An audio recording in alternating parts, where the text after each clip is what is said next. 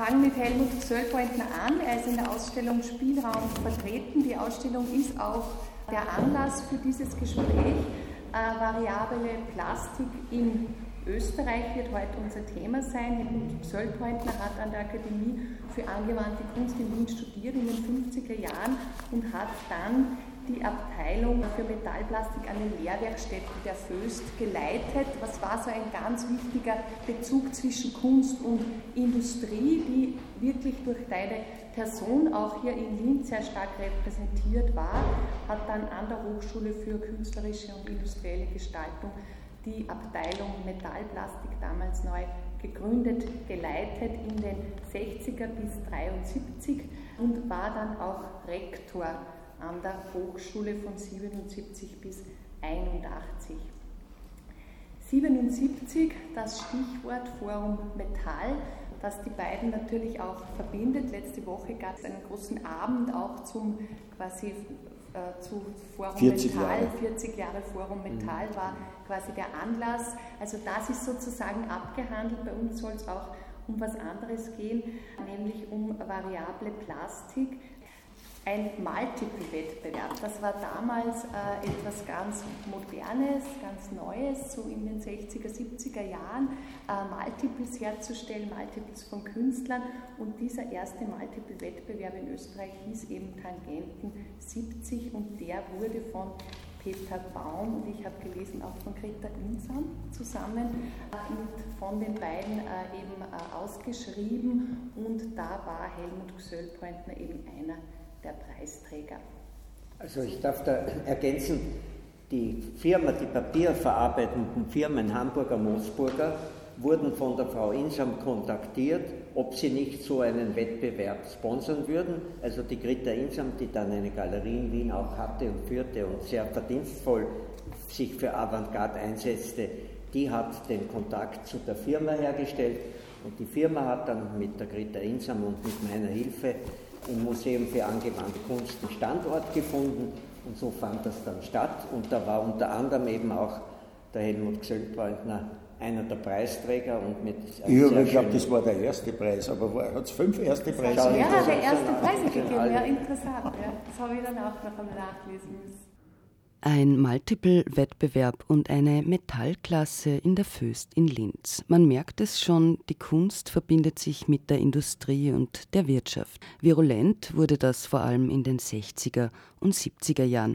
Das erinnert auch an die Kunst von Andy Warhol, mit dem die vervielfältigbare Kunst entstand.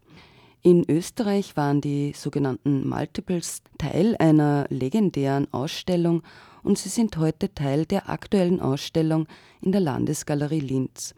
Aus diesem Anlass hat das Haus den Kunsthistoriker Peter Baum und den Künstler Helmut Gsöllpointner zum Gespräch eingeladen. Hallo und herzlich willkommen in der Landesgalerie-Sendung auf Radio Froh. Genau, ich war noch nicht fertig mit meiner Einführung. Peter Baum Kurator, Kunstkritiker, bildender Künstler zu Beginn. Ja, wir haben sie also das mit dem Kurator, das ist ja ganz schrecklich. Früher, wenn einer geistig minder bemittelt war, brauchte er einen gebraucht. Kurator. Jetzt Heute brauchen alle Museen Künstler. Kuratoren. Also was ist da los? Das eigentlich Spannende für mich war ja, dass sie bildender Künstler waren. Ja. ja vor dieser Museumskarriere sozusagen. Zwei Galerien in Wien geleitet genau. und habe hab elf Jahre für die oberösterreichischen Nachrichten wie die noch gut waren, Kunstkritiken geschrieben. Was wir natürlich alle wissen, ist Neue Galerie der Stadt Linz 1974, doch einige Jahrzehnte waren das. Das war eine natürlich sehr prägende Zeit für die Neue Galerie und ich denke, es war ein sehr schöner Abschluss äh, für ihre Zeit hier in Linz, dass sie das Lentos Kunstmuseum eröffnen konnten. Also ich kann mir, glaube ich, kaum einen schöneren Abschluss für so eine Karriere am Museum äh, vorstellen. Dann ging es aber nicht in den Ruhestand und deswegen sind Sie heute auch da, weil Sie sehr aktiv sind nach wie vor in den verschiedensten Bereichen als freier äh, auch wieder Kritiker, Auktionen und so weiter, auch ganz umtriebig und das freut uns natürlich sehr, weil mittlerweile ist es für uns eine Zeit, äh, die ja fast schon wieder Kunstgeschichte ist. Also so diese äh, späten 60er, Anfang 70er Jahre, das interessiert uns jetzt fast schon eben aus einer historischen Sicht und umso schöner ist es aber, diese Eindrücke aus der Zeit eben tatsächlich von den Protagonisten hören zu können, noch hören zu können sozusagen. Äh, also das ist unter anderem auch ein Grund, äh, warum wir heute Abend hier sind. Ich möchte vorweg nur noch ein paar Worte zur Ausstellung sagen, wie die zustande kam. Vielleicht ist das auch noch interessant für alle.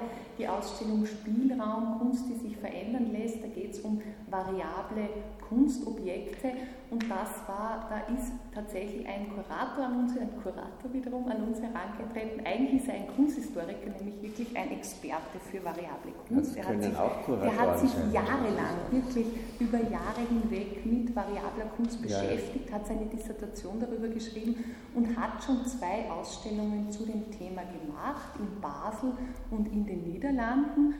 Bevor nun Helmut Gsöllpointner das Wort ergreift, noch ein kurzer Hinweis. Die Ausstellung Spielräume, in der auch die sogenannten Multiples zu sehen sind, ist noch bis 14. Jänner in der Landesgalerie zu sehen. Kunst wissenschaftlich, historisch und allgemein wissend ist der Peter Baum für heute hier wesentlich kompetent. Ich kann vielleicht zu gegebener Zeit einiges erzählen, wie meine Objekte entstanden sind, was da passiert ist. Also ich kann eins dazu sagen, dass äh, die 60er Jahre auf jeden Fall eine tolle Zeit gewesen sind. Das muss ich sagen. Im Rückblick, im Rückblick äh, muss ich feststellen, es hat damals immerhin, es hat diese Bewegung gegeben, dass die, die, die, die Rezipienten von Kunst Teilnehmer waren, dass die partizipiert haben. Es hat damals in der Architektur, hat es gegeben, der Innenarchitektur die Bereiche Wohngruben und was es da alles gegeben hat. Und, und, und, und es hat eben auch schon wohl begehbare Plastiken gegeben. Die größte und bekannteste begehbare Plastik war die Wohntuberplastik. Die ist halt nicht so beweglich wie dem Göschel seine Objekte da heute, aber das ist im Grunde ein Riesengöschel, könnte man sagen. Wie die Kirche, Kirche. natürlich, die Kirche im Mauer. Ich glaube, es wissen alle, was ich meine, wenn ich sage, die Botaber Kirche. Und, und da hat es eine ganze Anzahl von, von Bewegungen gegeben. Die, Im Grunde waren wir zuerst noch auch die begehbaren Plastiken. Das war auch so eine Bewegung, nicht? Man hat in der Wohnung hat man begehbares Sitzplastik gehabt, man hat, was ich alles, ist, ist äh, für den Rezipienten antizipiert worden und, und haben, haben daran teilgenommen. Und unter anderem hat der Göschel in Wien auch diese Ausstellung gemacht im 20er Haus. Ein halbes Jahr nach mir, die begehbare. Ich habe im 68 Jahr die große begehbare gehabt, die später dann auch am steirischen Herbst war. Es war damals eine 8 x 5 x 3 Meter aus Porit. Die Arbeiten sind noch entstanden, wenn ich da ganz kurz darauf hinweisen darf, aus einer Zeit, wo ich auch noch Gusstechnik betrieben habe. Ich habe ähm, durch einen Zufall in der Föst entdeckt, dass man Porit äh, ausgießen kann. So wie im Mittelalter der, der, der, Wachsguss, da hat man aber das Wachs, das Wachsmodell von dem, der, der Leonardo der Pferd modelliert hat, das Wachs, dann ist das eingeformt worden und das Wachs hat man ausschmelzen müssen und hat dann in den ausgeschmolzenen Hohlraum flüssiges Metall eingießen können. Dann bin ich draufgekommen in der Föst, dass die Schaumstoff verwenden und den braucht man nicht herausnehmen. Da kann man flüssiges Metall draufgießen und es ist eine, und, und, und es verdampft, der, der Schaumstoff, das Modell verdampft, also mit verlorener Form, so auch wie mit Wachs.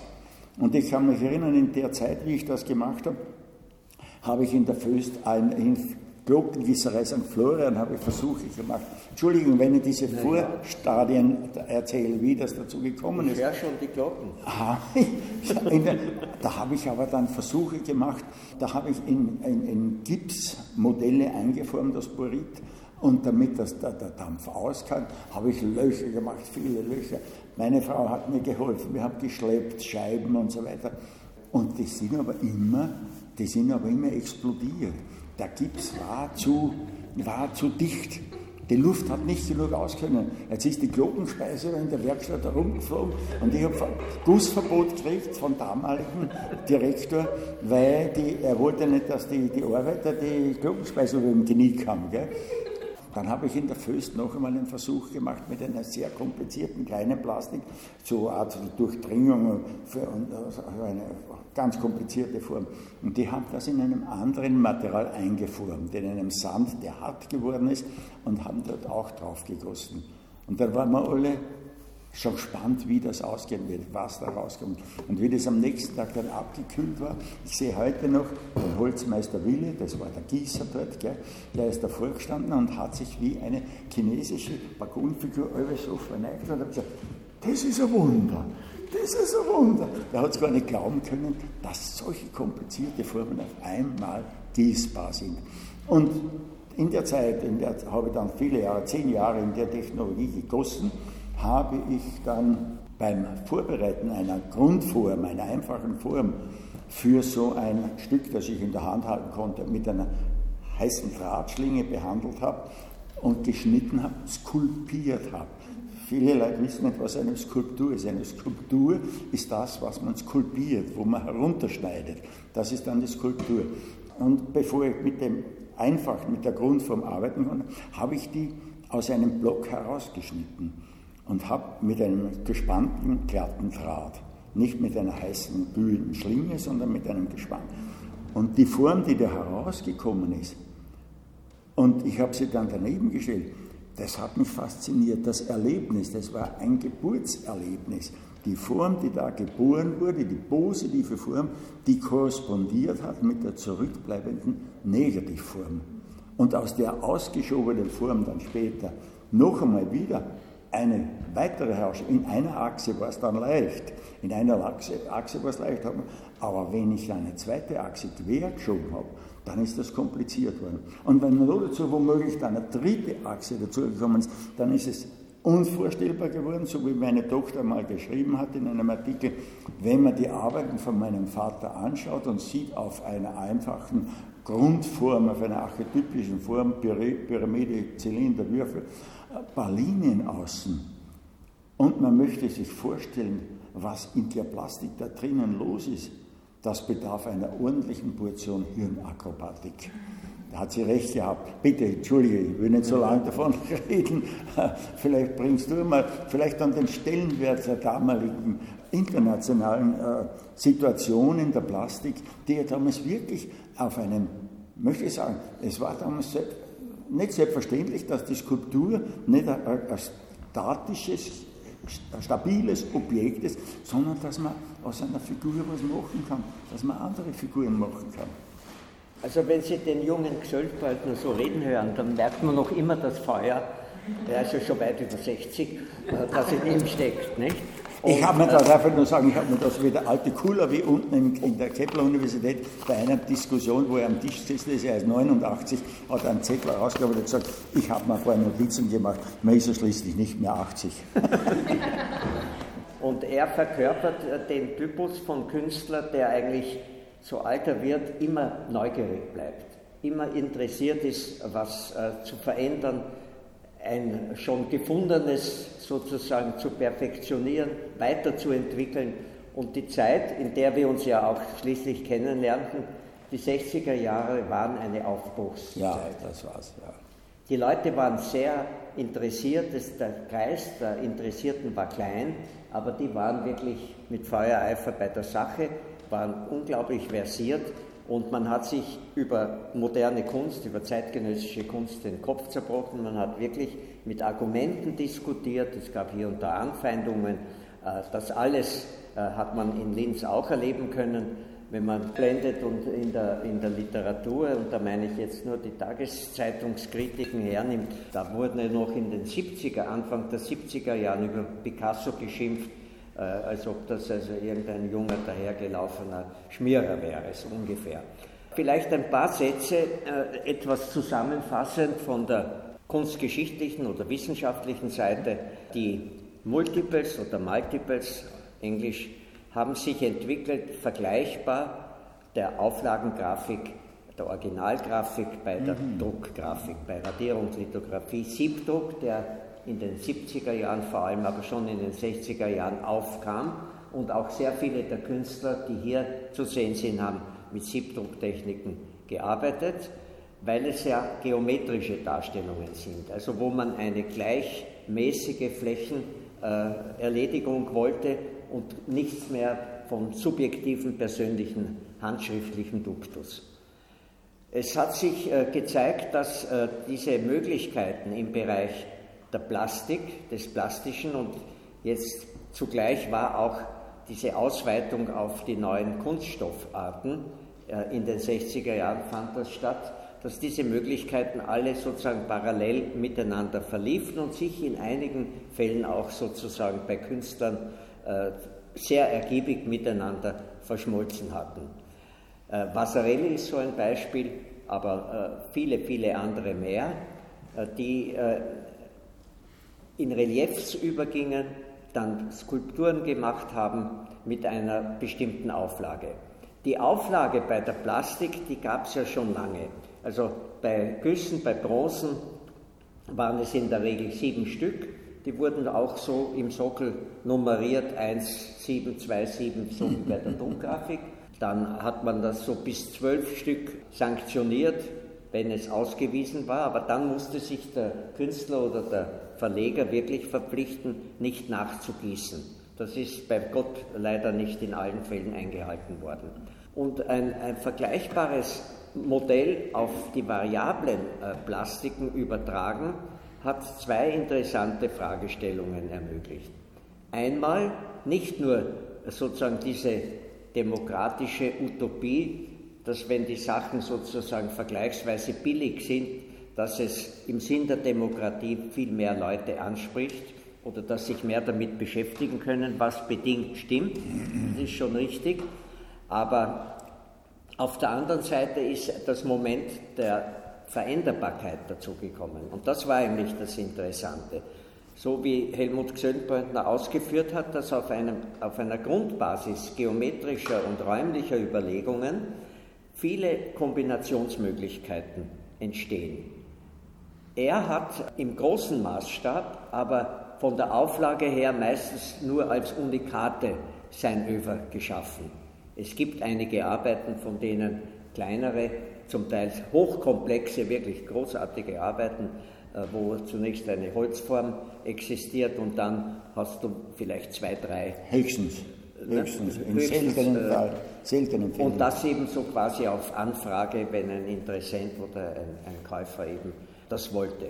Der Künstler, der in den 60er Jahren der weltberühmteste war, das war Victor Vasarely, ein Ungar, der in Frankreich lebte und äh, der mit der sogenannten planetarischen Folklore es ist ja oben in einer Vitrine dieses Prinzip oder System zu sehen, eigentlich Furore machte. Ich konnte in Wien die erste Vasarelli-Ausstellung in Österreich machen, das war im Jahr 72. Also da hatten wir noch so vergleichsweise bescheidene Kataloge, wo, äh, wo Sie ein paar eben dieser typischen Vasarelli sehen können. Seine Druckgrafik, die ging in die Zehntausende von äh, Stücken, wenn man Auflagen addiert hat, also Auflagen von 100, 200 Stück, manche auch höher. Aber er war dann so verbreitet und hat sich letztlich mit seiner Popularität, ähnlich wie Hundertwasser, mhm. selbst geschadet. Und man, wir haben dann so spotthalber, es war nicht sehr bösartig, aber es hat zutreffend war es halt, den Kaufhaus Vasarely genannt, weil in allen deutschen Kaufhäusern Richtig. und so weiter, genau. in Versandhäusern, überall war Vasarely zu haben. Ein zweiter, der auch eine Weltverbreitung erreichte, war Miguel Berrocal, der spanische Bildhauer und Künstler, der äh, eine äh, ganz neue Art von Multiples erfunden hatte. Ich habe da was mitgebracht, so wie ein Zauberlehrling. Sehr gut die sogenannte Mini-Maria. Die Mini-Maria war ein Objekt, das in 10.000 Stück letztlich als Auflage, so wie die Good Morning City, der Siebdruck von 100 Wasser. Und diese Mini-Maria besteht aus einer Unmenge von einzelnen Teilen. Ich Vasarely hat im Prinzip ähnlich wie Helmut Schönwaldner, nur formal vollkommen anders. Ja, und horizontal. Und auch nur horizontal. Ebene, es gibt Ebene. ja der, den Mini-David, den gibt es sozusagen als stehenden. Also das ist Multiples. etwas mehrfach erzeugt wurde und multipliziert wurde, ist, ist es deswegen ja kein Multiple. Im, im, das, das in dem Sinn, neuen Sinn, nicht? In dem Sinn, weil wir wollen, sollte aus einer Plastik was anderes herauskommen. Neue Plastiken, genau. Dass er faktisch mit seinen Bestandteilen kann man entsprechend variieren. Das war der wesentliche Unterschied, auch bei Perokal. Perokal ist kein Torso-Gebilde, das kann man zerlegen wie ein medizinisches Demonstrationsobjekt, wo man zuerst die, die, die Haut herunternimmt die, und so weiter, und drinnen ist dann der Magen oder was ich wäre. Aha, dann haben Sie geglaubt, jetzt haben wir es verstanden. Nicht? Sie haben also den, den, den offensichtlichen Genuss angehängt an irgendeinem erklärenden Vokabel, das aber mit dem Verstehen gar nichts zu tun hat und schon gar nichts mit der Annahme. Also bei Musik reagieren wir, wir fangen zu tanzen an, wir freuen uns, wir werden traurig, also wir, wir, wir spüren das im ganzen sozusagen Körper und so ähnlich ist es schon auch bei, bei Kunst, wenn man unmittelbar wirklich immer wieder die Originale sieht. Man muss die Originale sehen bei all dem Zirkus, der heute aufgeführt wird im, Bereich der Kunstvermittlung, im Bereich der Filme, äh, der, der, der Hilfsmittel und so weiter. Nicht? Was hat das für einen Sinn, wenn eine Schulklasse dann äh, unten stehen bleibt, die haben eh alles am Computer und gar nicht mehr in den dritten Stock hinaufgeht in einem Museum, weil sie das unten schon in der Stunde sich durchnehmen. Ne? Also ich habe das vielleicht jetzt ein bisschen übertrieben. Ja, wir haben ein neues Problem. Es stimmt, dazu. das ist das Problem und es ist sozusagen wir akademisiert an den Hochschulen. Zu allem Überdruss hat man die Akademien zu Universitäten gemacht, dass sie ja nicht sind und nicht sein sollten oder müssten. Und entsprechend wird dort agiert auch. Wir haben ein altes Problem, ein neues Problem, wo ich mich als Alter äh, mehr oder minder äh, als, als, als Beispiel hinstelle, dass ich die neuen Technologien, weil das, was man an meiner Plastik mystifiziert oder an den Variablen toll gefunden und wie geistreich und wie gescheit das ist, das ist ja alles heute mehr oder minder äh, überholt durch die neue digitale Welt.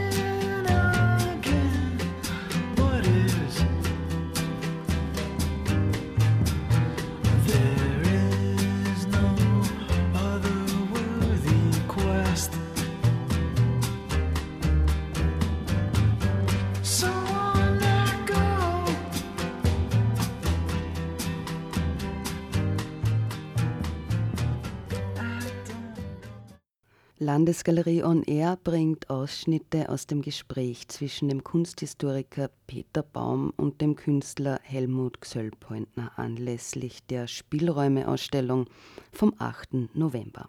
Am Ende der Sendung noch einmal Baum und Gsöllpointner über ihre Einblicke der Kunst der 60er und 70er Jahre und was das mit heute zu tun hat. Die Grundproblematik, wenn man versucht, es irgendwie einfach darzulegen, besteht darin, dass die wirkliche Neuerung, sozusagen das Schöpferische, das kann nicht durch die Systematik, sei sie noch so durchdacht und komplex, ersetzt werden. Weil ich sage, die Kunst entwickelt sich nicht durch Perfektion, sondern über die Ausrutscher. Über die Ausrutscher. Dort, wo dir was passiert, was du nicht wolltest. Und das nimmst du sozusagen dann bewusst wahr auf und stellst deine Folgerungen möglicherweise. Und wenn du hast über die Sprache gesprochen, warum der Jandl eigentlich so erfolgreich ist. Der Jandl hat zu stottern begonnen auf gut Deutsch.